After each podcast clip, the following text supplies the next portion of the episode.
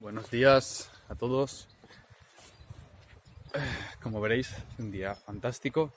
Y bueno, hoy es la primera semana que desde que he acabado el examen oral que llevaba preparando cuatro o cinco meses.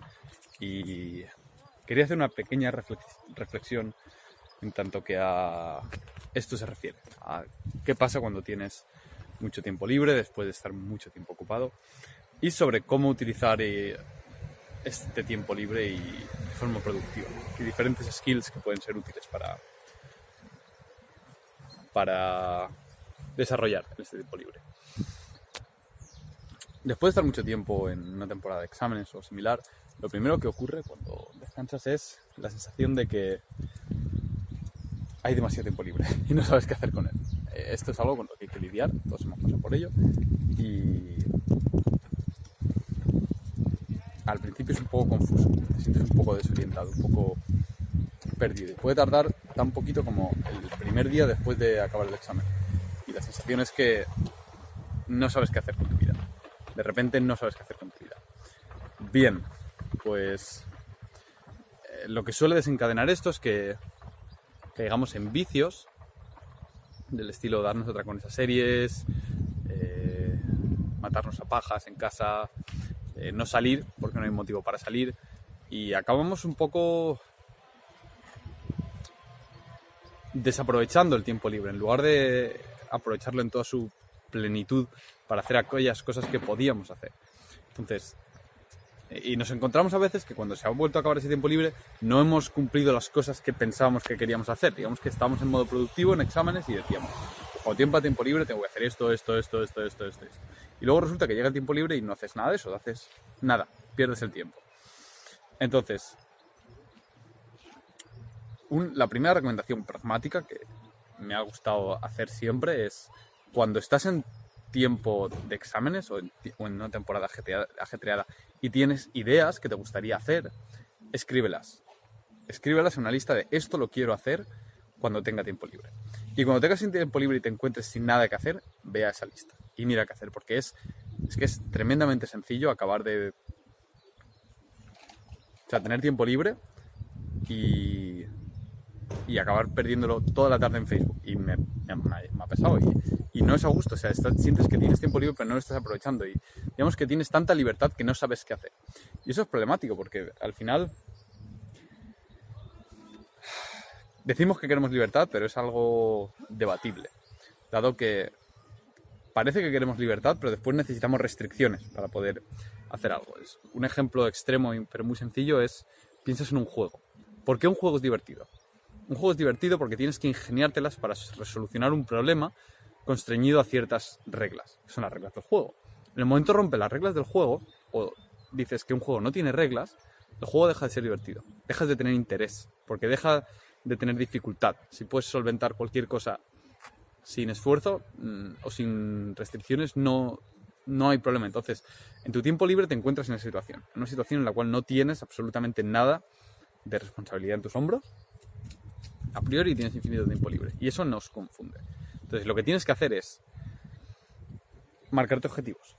Es la misma historia siempre, marcarte objetivos e ir a por ellos en orden secuencial, pero tienen que ser objetivos en este caso que tú valoras y que llevas postergando tiempo y que los haces a placer. Por ejemplo, en mi tiempo libre a mí me gusta hacer tareas de carpintería, me gusta construir unas paralelas para Ensomovers, me gusta tallar una, tabla de pino, me gusta hacer bloques, me gusta hacer cosas con las manos, algo que implique arreglar, arreglar bicis o tareas mecánicas, me gusta algo que implique pringarme las manos y, esforzarme y, tirarme toda la mañana haciendo algún tipo de tarea física que vea un progreso tangible y que acabe sucio y acabe cansado y decir, bueno, esto ha valido la pena. Entonces, eso por un lado. Eso, eh, desde mi punto de vista, me gusta gente que le gusta pintar, gente que le gusta hacer otras cosas. Entonces, cada vez que te encuentres en la situación de que tienes infinito tiempo libre, haz una lista. Piensa que, o sea, vuelve la lista que supone que has hecho. Y mira a ver qué tienes que hacer. Y te va a costar. Te va a costar no tirarte una tarde entera en Instagram o en Facebook. Te lo aviso. Por ejemplo, otro de mis objetivos para, este era, para esta época eh, de tiempo libre era tirarme una mañana entera leyendo. sentarme y ser capaz de estar una hora, entera, una hora, no, una mañana entera leyendo. Que es algo que hacía hace mucho tiempo y es algo que he hecho de menos, pero es este tipo de cosas que echas de menos. Pero en el momento que la oportunidad de hacerlos, muchas veces no lo hacemos. Eh, nos preocupamos más por seguir. Eh, o sea, esto está grabando, ¿verdad? Sí, no sería la primera vez que esto sucede. Cuando tenemos tiempo libre decimos, quiero tirarme una mañana leyendo. Pero en el momento que tenemos el tiempo libre, a veces nos cuesta tirarnos una mañana leyendo. Nos levantamos tarde, hacemos un café, no hacemos nada, me tumbo en el sofá, pongo la tele, cojo el móvil, veo la tele mientras pasa Instagram, espero que llegue la hora de comer y demás. No, aprovechalo, haz, que, haz que tu tiempo libre sea productivo. Es libre, pero es productivo. Y eso es tricky, porque la improductividad, al menos en mi caso, trae infelicidad. Y puedes aprovechar pues, para leer libros, por ejemplo, es una de las cosas que a mí me gusta. Y no rompas del todo tu ciclo de sueño y demás, eso también hay que tenerlo en cuenta, luego es difícil volverlo atrás y un ciclo de sueño poco estable acaba teniendo infelicidad. Entrena, sigue entrenando, sigue teniendo una, sigue teniendo una rutina, muy importante, en tu tiempo libre sigue teniendo una rutina, no lo dejes todo al aire porque no funciona, o sea, no funciona, te encuentras malgastando todo tu tiempo y luego te sientes mal porque has malgastado todo tu tiempo. Y el poderme pasar una mañana leyendo, en parte también lo quería hacer, aparte de porque tengo como cinco libros entre manos que me quiero leer, hoy me he acabado uno, por cierto, es porque desarrollar la capacidad de tirarte una mañana entera concentrado en una única tarea es una skill, es una meta skill, es una, es una herramienta que te va a pagar dividendos a lo largo de tu vida, porque el ser capaz de estar inmerso en algo tanto tiempo, en este caso algo que disfrutas, hace que después, a la hora de trabajar, puedas estar inmerso en algo mucho tiempo y en algo que disfrutas y no es nada fácil, o sea, es muy complicado hacer esto.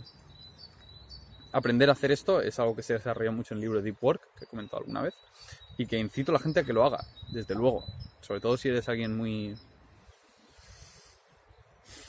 que tiende a dispersarse.